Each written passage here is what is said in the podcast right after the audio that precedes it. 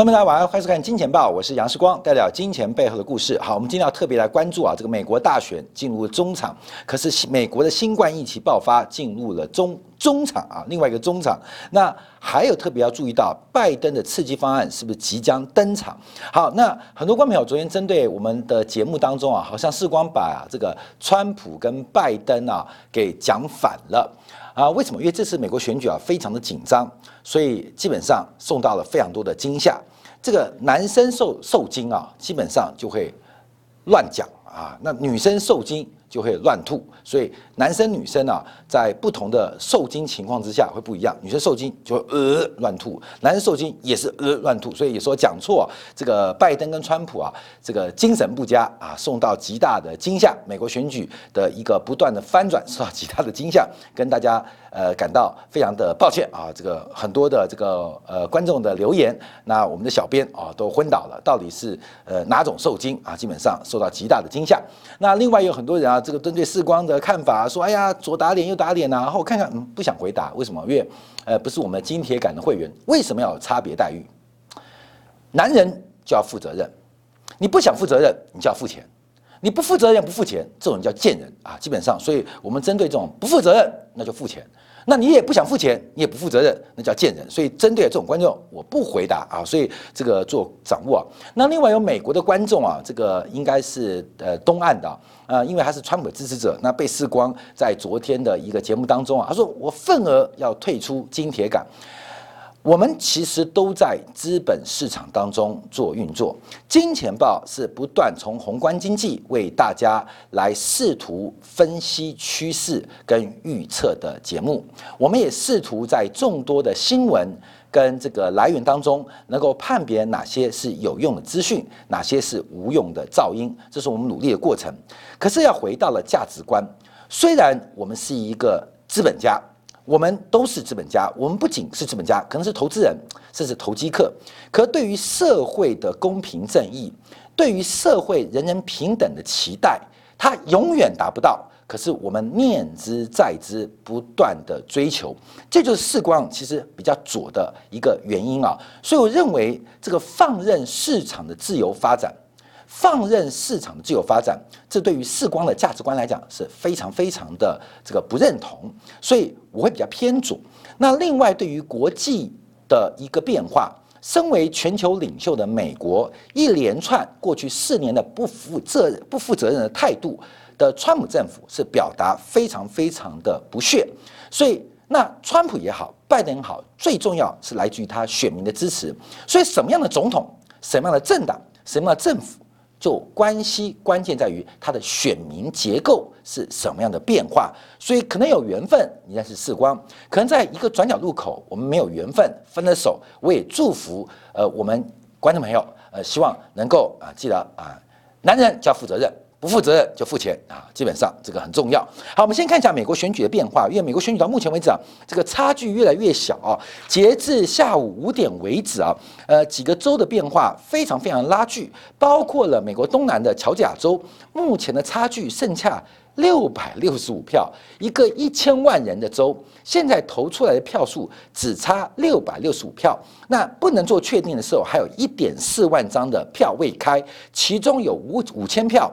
来自于民主党的铁票区克莱顿郡，所以乔治亚州翻盘由红转蓝的机会很大。另外，宾州目前差距缩小到一点八万票，还有十七万的票未开，其中三分之一是来自于费城最大的城市，这个费宾州最大的城市费城，而费城又是拜登。占据极大优势的一个选区，那内华达州还有一万张票未开啊，一万现在差距一万张，还有十九万张选票未开，其中九成来自为来自于这个赌城拉斯维加斯，这对于呃拜登是有优势的。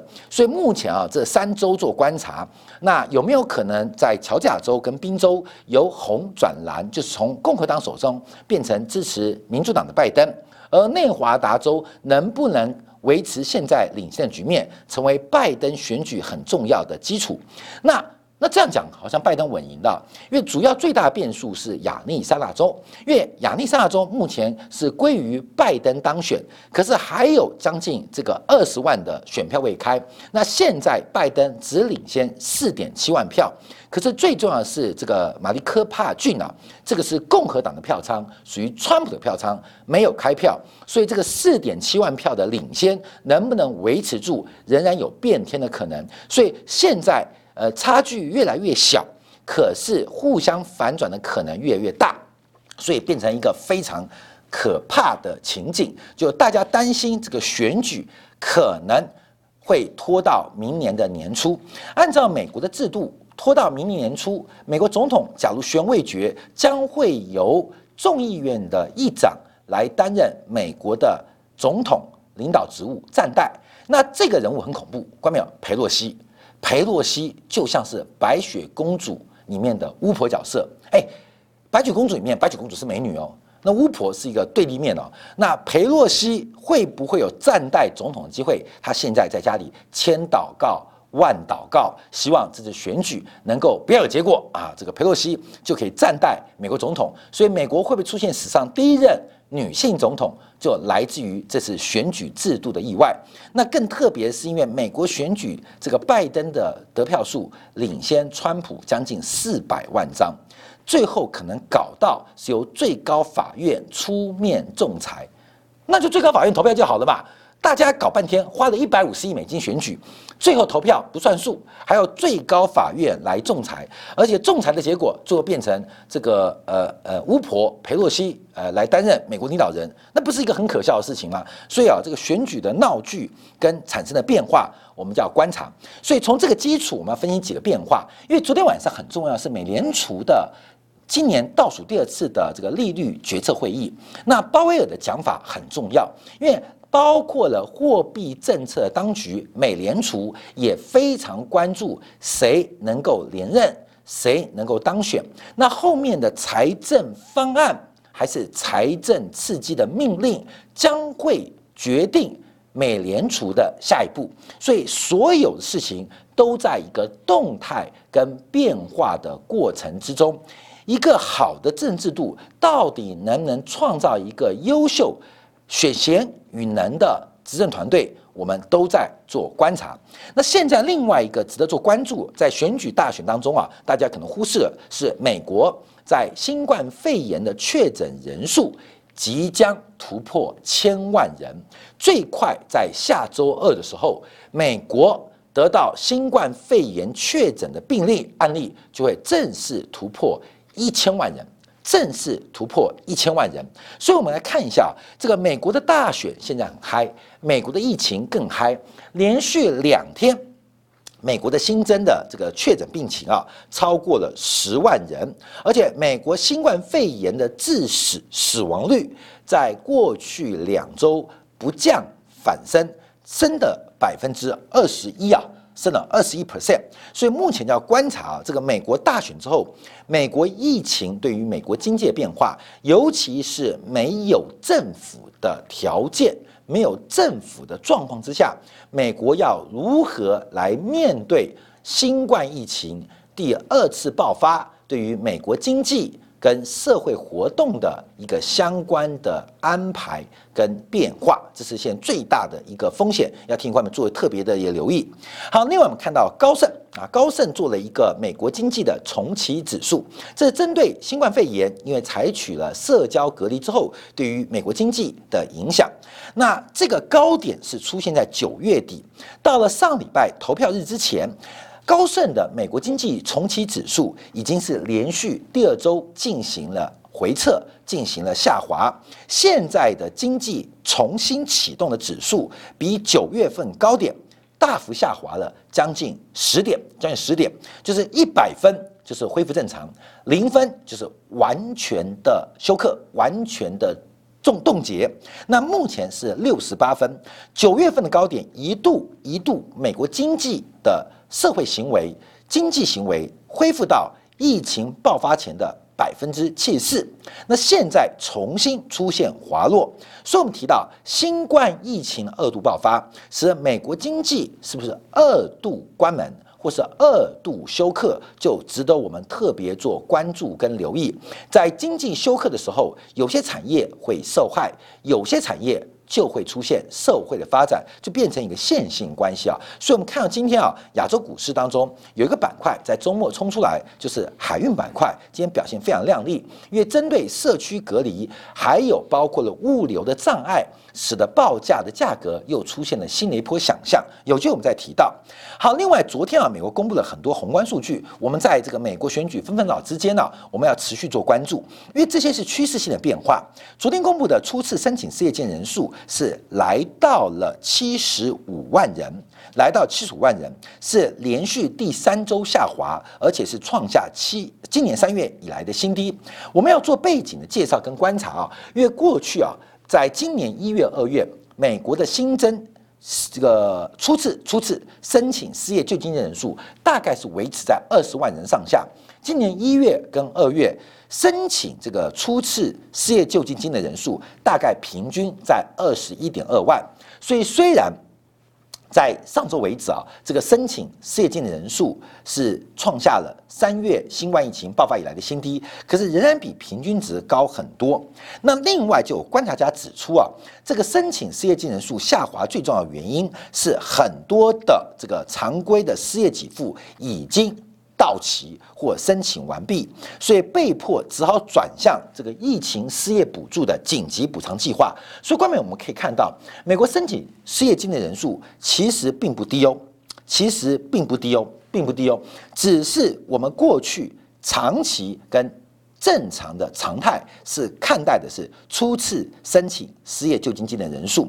可目前美国有一个疫情失业救助的一个紧急补偿计划，它替换掉了。这个失业救济金人数的指标意义，假如把这两个指标相交、相交、呃相加的话，目前美国在申请相关就业失业补贴的人数仍然高达三百三十万人之多，仍然高达三百三十万人之多。所以目前美国的失业救济情况仍然相当的不乐观。那这个情况会拖延多久？这是我们持续要做关注跟留意的。好，另外美国能源部啊，在选举之前也公布了一个数字。我们把现在经济环境啊，在这个选举呃即将呃出现结论的过程当中，因为剩下就是选举结果，然后就是一个漫长的这个司法的这个官司跟司法的诉讼，由最高法院来裁定。还有另外永远挥不过去就是坐票的疑余跟疑虑，还有另外这一次媒体对于言论的干预。非常非常的严格，从 Facebook 到这个其他的社交媒体，其实都有非常非常严格针对关键字跟传播跟这个呃计算这个方式的一些人为的控制啊，这可能要吵很久。但我们看环境背景，因为在本周能源部公布啊，这个 OPEC。成员国的石油收入啊，以美元做计算，将会较去年的五千零五十亿美金大幅下滑百分之四十五，剩下三千两百三十亿美金，下滑了将近一半。而且美元最近是持续弱势，美元今年的行情相较去年是出现大幅贬值的，也就是 OPEC 石油输出国组织的会员国，他们对外的购买力或对内的财政压力是非常。非常巨大的，目前这种美元收入是创下了本世纪以来的新低，就是十八年以来的新低格局。那会产生什么样的变化？我们要持续做留意，因为美国这个呃呃能源部公布的 OPEC 的这个石油收入的减少，会不会引发全球在资金存量的相关变化？好，在这个时候，我们看到这礼拜。从礼拜一、礼拜二、礼拜三到礼拜四，美国是股债双升啊。那特别是美国股市跟美国债市的叠加，就是同步的做多，它的股价格表现啊是创下四个月以来的最佳。这个表现直接叫追到今年三月底到四月初亮丽的表现跟发展，亮丽的表现发现。这个我就要回答我们昨天这个观众问题，原来是来找茬的，你知道吗？我们有观众朋友可能因为这个政治观点跟世光是背离的，基本上这个世光又左又统，所以很多观众朋友对于财经知识的需求又不得不看，可是对于世光的主观言论或价值观有非常非常的不满，所以就苛求就数算世光。哎，你不是说三月份涨到改变信仰吗？那怎么五月份就开始讲台积电将来会回撤？呃，七月份美国股市进到绝对高点，然后还笑说世光的黄豆说涨幅满足了，你看又创高吗？我跟你讲，这每一句话当中啊，其实我都可以解释。我永远记得啊，当年世光在台湾电视圈电视台做主持人的时候啊，被常被 NCC 来进行来函关切。那 NCC 关心这个节目是他的职责所在。那为什么关心？主要是这个观众的投诉跟抱怨。那有一次非常好笑，就在二零一一年、二零一二年的时候，世光啊这个代表的东森电台收到 NCC 的南韩，需要进行一个解说跟回报。那我就看了这个这个 NCC 的来函，第一条，第一条，台北股市在九千四百点，为什么？要喊空，这是第一条。为什么？请说明原因。啊，第二条我们跳过。第三条就讲说不能叫欧洲国家称之为猪了。那因为是为什么要叫欧洲？请修正这个用语。那大家都叫欧洲各国嘛？那那我们叫欧洲。好，这是第三条。第四条，为什么叫大家在七千五百点买进？关没有？你懂意思了吗？NCC 的南韩，我本来做节目，最后来我们的台长、总监跟证人说，算了算了，不要把政府的这个呃公文啊拿来做节目的题材。第一条说为什么九千四百点叫大家卖出，然后最后一条为什么七千五百点叫要买进？后面你知道什么意思吗？金钱豹对于行情判断之精准有 NCC 背书，九千四为什么要卖出？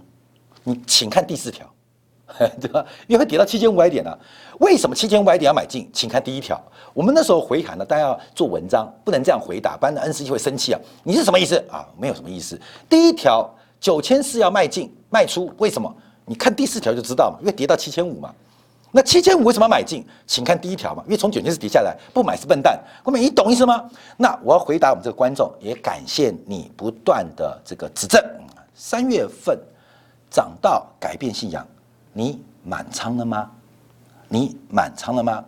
笑我说黄豆涨幅满足够了之后还做突破，请问你有买黄豆吗？那针对黄金啊、价值投资的航运板块啊，哎，没有话说啊，基本上，所以有时候我们这些喜欢这些留言，为这些留言啊，因为视光吹捧自己没有办法，这个太恶心了，要靠观众从负面的角度，你持续看我们节目，你。看好留言，我们努力把节目跟行情做到最好。不要看正面哦，啊，这个鼓励视光的，然后给视光打赏的都不要看，你就专看负面留言。你隔一个月、隔三个月回来看，这些人都会消失啊，这些人都会消失。然后消失之后，在家边看视光边生气，视光乱讲。然后到了晚上八点钟，哎，老婆，电视上给我，我要看金钱报。那夫妻感情不好，就觉得老公变态，老公很奇怪啊。你明明不是一直骂，边看边骂吗？那为什么八点要守在那边呢？你真委屈，没关系，我知道，因为我们就是一个非常讨人厌的主持人，但我们提供你的是绝对不可缺乏的观点跟新闻资讯。所以讲到这边，我们就要观察到了拜登的方案。下一个就是拜登方案，因为目前按照美国选举的过程当中啊，这个拜登当然能够胜选当选几率越来越大，包括了很多澳洲的什么赌盘啊，新新闻都说都已经兑付了。就从赌盘庄家来讲啊，不用等了啦，就可以直接兑付，就压拜登的这个下注，呃，所产生的一些赔率。美国目前的参议院是四十六席对四八席，呃。这个民主党拿到四六席，共和党拿到四八席，另外两席无党籍，这两席无党籍通常是倾向民主党的，所以目前是四十八席对四十八席。按照目前开票的过程当中，民主党最多再拿一席，而共和党可以增加三席，所以会形成参议院成为五十一比四十九的一个局面，所以参议院可能仍然是共和党掌握，那众议院。目前为止是两百零八对一百九十三，还没开完票，但众议院应该可以维持民主党的执政的地位。好，这边就出现问题啊，就是现在在参议院由共和党执政，最高法院由保守派绝对的优势，所以拜登的执政可能会受到极大的制约、制肘。那经济刺激计划包括的外交重返巴黎协定啊，巴黎气候协议，重返 WTO，还有针对富人加税。青年人员医疗改革到底可行不可行？我们先看一下短期的变化。一个是面对现在新冠疫情爆发的过程，美国政府能怎么办？一个是短期的急症，一个是长期对于生产力跟美国社会流动停滞的一个改变。一个是长期的，一个是短期的。我们先看短期，先看短期。这个短期啊，我们就要去追，在这个上个月啊。这个上上个月九月底十月初啊，民主党在众议院所提出来的一个规模二点二兆美元的财政刺激计划，这个计划是有可能做出这个突破的。但现在因为之前这个方案是受到了参议院跟白宫的反对，那现在白宫变民主党的嘛，所以能不能通过参议院的投票，这是有机会的，因为现在参议院的优势。共和党出现了微幅的下滑，所以短期的财政刺激能不能上路，这很重要哦。特别是针对两千三百八十亿的州政府救济，还有一千七百九十亿美金的三级地方政府的救济，基本上能不能通过，这个非常非常的重要。所以我们要观察一个短期的方案，要特别留意这短期方案。我们建议大家参考的，就是在今年九十九月二十八号到十月初，在共和党跟民主党、民主党、共和党之间讨出讨论出来的民主党方案，可能会通过，可能会突破，这是短期的一个现象。那另外就是我们看到长期的变化，长期的变化我们要观察从外交圈再到经济圈。第一个，拜登可能会把川普退群重新加回来，不管是 TPP。还是联合国的巴黎气候协定，还是联合国的教科文组织，还有伊朗核问题的解决，联合国人权理事会、万国邮政联盟，还有中程导弹条约。那拜登至少会有三分之一的项目会重新回来，而否决了川普的路线。所以我们要观察啊，这个这个路线的影响会有多大？尤其是伊朗核问题会对于油价的影响。产生非常长远的变化，这个油价的一个价格，伊朗核问题，假如用奥巴马的路线，奥巴马路线是拜登当初负责呃这个主要参与呃制定的，所以对于油价在供需两端都会有一些变化影响。那巴黎气候协定的谈判，那拜登可能是历代历年当中最为积极的美国总统，所以巴黎气候协定。会不会在拜登任内达成协定跟美国的承诺，是值得做观察哦。这个拜登是非常非常激进的，对于绿色、对于环保、对于气候协定，拜登是过去这几十年来当中啊，在这个议题当中是最为激进、最为这个呃算是鹰派的一个美国的领袖，这是我们要做一些观察的。另外，对于忠诚。导弹条约，那这本来是美苏冷战留下来的产物，那拜登会被重新捡回来，让整个美俄之间关系斗而不破。那中程导弹条约也是一个非常重要的一个表现。那这个条件机会比较低啊，因为中国的中导弹实在太强了，所以这个拜登可能会做一些改变。好，另外我们特别关注的是资本利得税。那这个资本利得税再次跟大家提到，这拜登的这个说明啊。因为拜登是一个大幅加税、大幅增加支出的民主党传统的左派大政府主义，所以在大幅增加支出，不管在于教育或平价医疗，需要很多的钱，所以拜登在选前他的政策，在税务政策就是到包括了最高税率、企业所得税调高、联邦企业所得联邦企业所得税调高、个人所得税调高，另外针对高收入。苛征社会保障税，对于年收入超过一百万美元的苛征资本利得税，还有大公司海外的收益要进行课税。从这些角度，其实拜登在加税政策也是非常非常的鹰派。那这方面啊，现在大家不担忧的原因，是因为还好参议院有共和党挡着，另外在最高法院有保守派的法官。在做一个制约，所以拜登的加税方案能不能通过，这是两面刃。一边是大举的进行短期的刺激，另外一个是长期财政政策的路线。好，我们讲的是支出面喽。但你花那么多钱，你的收入面怎么安排？你不能只能花但不收啊。所以，拜登的法案跟拜登的承诺将会在未来的一年当中产生什么样变化？它的条款在大家的观察是从二零二零年度、二零二二年度。二零二二年度正式开始，也就是未来有一年的时间，不管在众议院还是白宫的主导当中，整个美国的加税浪潮跟讨论的声音会越来越大。从这个方向，我要跟大家报告，川普是一个重商主义的一个总统，这个价值观的对跟错不重要。过去这一个礼拜，美国股市的全面喷出。我坚定的相信，这就叫做川普的逃命坡，川普金主圈的逃命坡，这很正常啊。我之前举过台湾的例子嘛，包括了在一九九八年的选举啊，这个台北股上万点嘛，当时的民调在地方选当中，国民党已经出现了一个颓势跟败局，刘太英喊了一个利多与长虹，台北股上一万点，他喊完之后崩盘，为什么？事后就发现，原来是国民党要输了。两千年的时候，国民党注意到，两千年的时候，在国民党丢掉史上第一次的政权啊，不是第一次啊，台湾啊，呃，拨迁到台湾，呃，这个转进到台湾，第一次丢掉政权。当时台北股市怎么走的？台北股市出了一出现了一个月的嘎空行情，甚至一度挑战新高。当时网络泡沫已经垮了，台北股市依旧走出自己的反弹。为什么？因为国民党的外围正在全方位、大规模的撤退。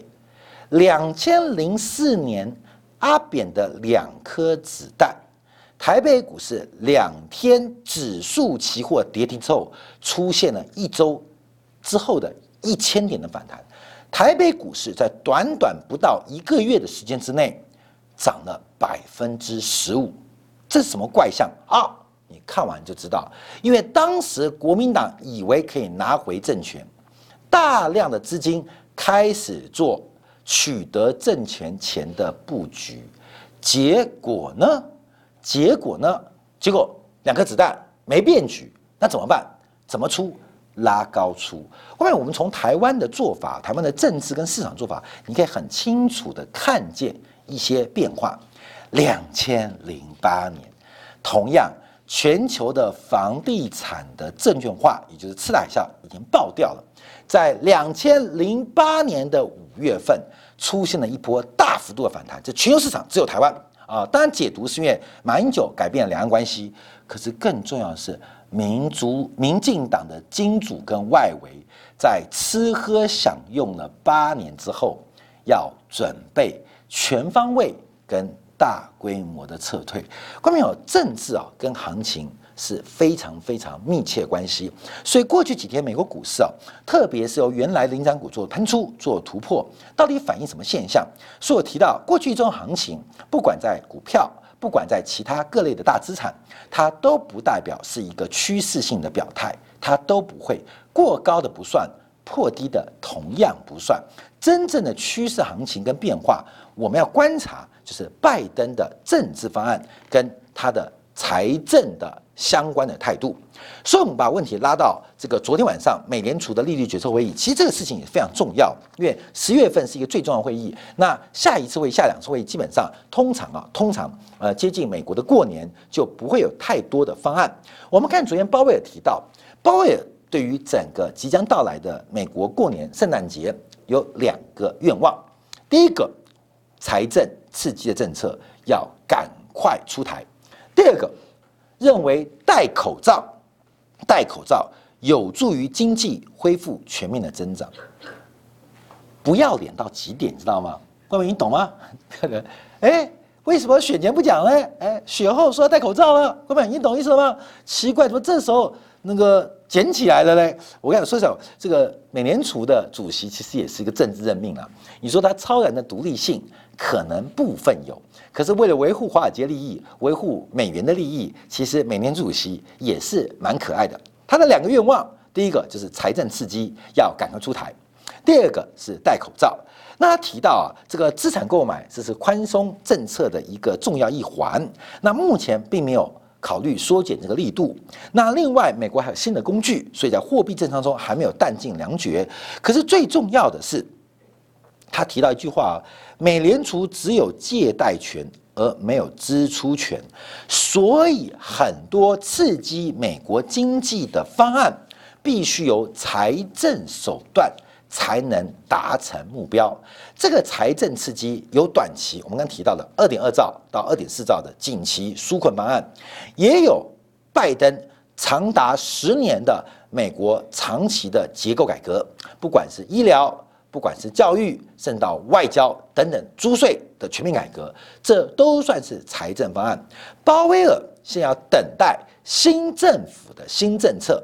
要透过新政策，透过新的民意跟国会的表决，FED 才能做下一步。所以现在美国经济会变成一个进入一个空窗期，不仅是白宫空窗，第二个是政策空窗，第三个是货币刺激空窗。因为都在等待下一步，这动一法而牵全身，所以现在美联储在昨天啊，就今天早上的一个说明当中，一个记者会当中，就在这边特别做观察。那我们就看一下，在昨天的新闻稿提到的，包括了对于利率维持不变，而且会支持目前美国经济运用所有范围的工具，那还是维持 A I T 平均通胀目标来到百分之二，来到百分之二。那最特别的是，原来最这个支持降息的这个米尼亚波利斯分行的总裁卡斯卡利啊，缺席了本次的一个会议啊，所以这次啊，对于降息跟宽松的声量就少了非常多，少了非常多。那可能他也在家里抗议啊，抗议我不服，我不服，我不服。哈，那重点梳理啊，就是目前啊，美国它的目标现在已经成为一个政策拍板，就是长期的通胀目标百分之二。长期的平均通胀目标百分之二，那这个是一个非常抽象的意义，就是百分之二不算，要平均百分之二。好，平均百分之二也没关系。那平均值是从什么时间算到什么时间点？我们讲，所以长期通胀平均目标就所谓的 A I T 啊，这个目标是一个非常抽象意义，它把一个标准。用数字化表达 KPI 很清楚，可是要达成这个 KPI，其实是一个哲学的意涵。第一个平均，那怎么平均？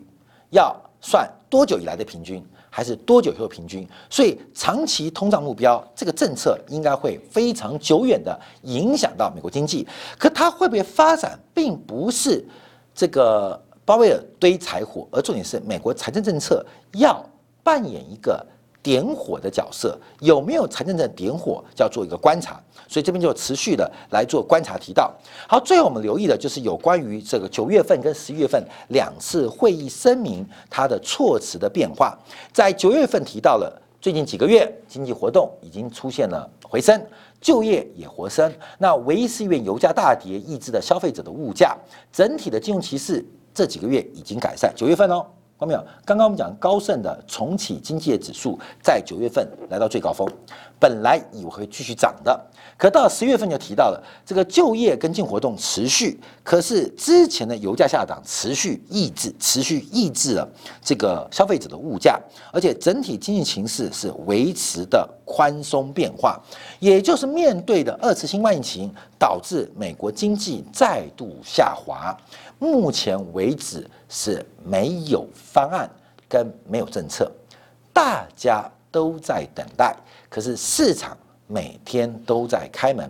我们更多的假设，尤其是过去几天出现了一个报复性走高，这个美国股市的上涨，甚至股债同阳的局面，是过去很长时间没有见到那么急、那么快的涨幅。叫特别请大家留意，这是一个新政权跟另外一个政权的转移，这不是阴谋论，而是政治跟商业圈的关系，政治跟金融圈的关系，它必然。会有个巨大的转变，而这个转变的尾声，市场等待的竟然全部是一切的空白。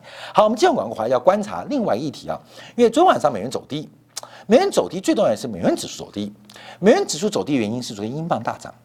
好，我们总要讨论什么问题？英镑为什么大涨？因为英国央行寄出了一个跌破眼镜、超出市场预期的超级印钞方案。明明是越印越多的英镑，不贬反升；明明是保持观望、中性看待的美元，不升反跌。我们常常打破三观。这个印钞乱印钞票的国家应该要贬值啊，不印钞票的国家应该要升值啊。从昨天的故事，我们看到很特别的现象，这个对应出过去大家解释物价通膨、解释货币理论都出现了一些很大的困难。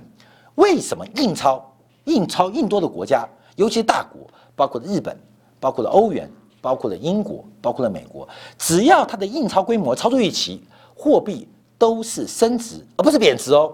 相反的，遵守货币纪律，包括这一次的美联储，它的货币不仅不升值，反而倒贬。我们气象广告回来观察，要讨论一个过去几年出现的一个新的货币理论的发展。在社会科学当中有很多的假设，而社会科学随着人类精神跟物质文明的进步，必然有相关新的理论来产生。什么叫货币？它本来是国家。对使用货币的债权债务关系，新的国家货币理论指的货币，它并不是债权债务关系，而是一个投资人权益的角度，是一个资本的出发点，它不再有债权债务关系，而是一个股本的逻辑。发越多的货币，等于替这家国家公司争取到。更多的资本金，这个理论怎么来？还受到了大陆知名的官员跟经学者于永定大力的宣传。这个理论来自于何方？又会走向何方？印钞的无罪，除了现代货币理论之外，又出现了一个新的解说，来自于国家资产负债表的解释，非常有意思。我们这样广告会帮你做进一步的说明。